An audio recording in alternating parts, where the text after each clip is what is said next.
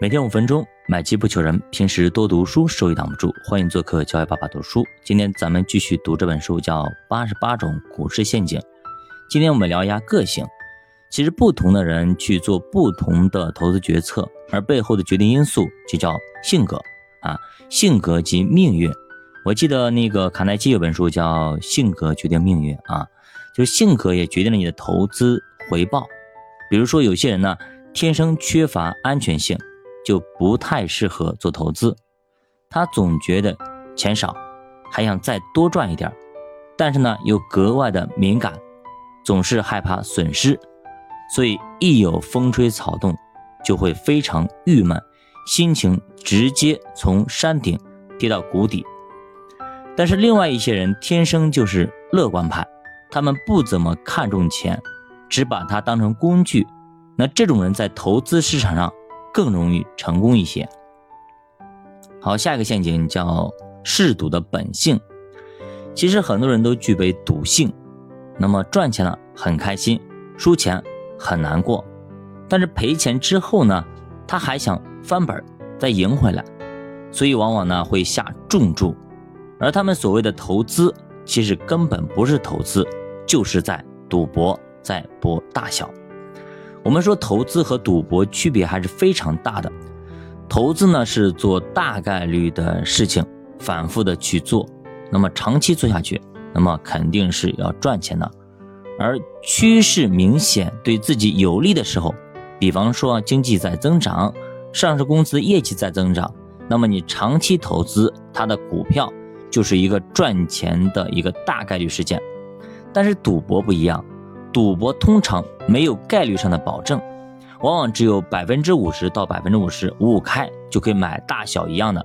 他买的股票没有业绩，也没有安全边际，就是在赌一个方向往上涨，看股票明天、下周或者下个月到底是往哪个方向走。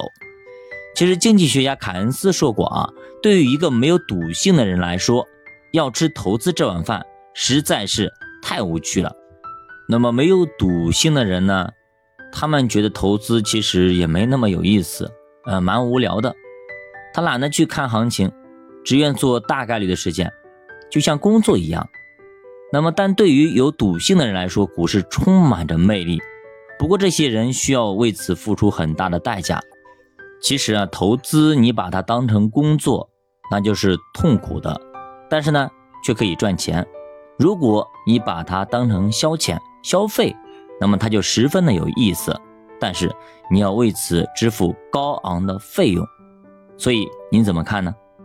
下一个叫完美主义者，处女座是完美主义者的代表，总想把东西做到极致，做到完美。这种人非常适合做产品经理，会对自己的要求非常非常高，做出来的东西呢肯定是非常好的，但是投资上就未必，他总是在追求完美。总是在追求最好的策略、最好的方法、最好的股票、最好的基金，所以往往找不到合适的投资对象。要么呢盈利不好，要么呢负债过高，要么费用比较高，要么利润不稳定。每个公司总有点毛病。好不容易找到一个各方面都挺满意的股票，结果呢估值太高，价格太贵。所以这就是我们很多初学者容易犯的错误。那么这个问题到底该如何去克服呢？又会有怎样的危害呢？其实呢，你开始去努力的学习，学习了无数种估值的方法，学了无数种那么投资的方式啊，不管是技术面还是价值面等等等等，学了很多的指标，然后呢，你就麻烦了，他选出的股票不是这个不合适。就是那个指标太高，于是自己就凌乱了，到底该怎么投啊？没有一种完美的股票符合我的指标，我的模模型，我的逻辑，在市场上找不到这样一个东西，这种东西只存在于书本里。这个时候你也不知道该怎么弄了，你也没了主意，你傻了。其实这就跟找媳妇儿一样，你喜欢她优点的同时，你也得包容她的缺点。她长得漂亮，但是可能她不顾家。他顾家的，他不赚钱；赚钱的脾气不好，脾气小的太粘人。没有人是完美的，真要有完美的，那凭什么他嫁给你呢？你是完美的吗？股票也是如此，各项指标都完美的股票，价格早就非常贵了。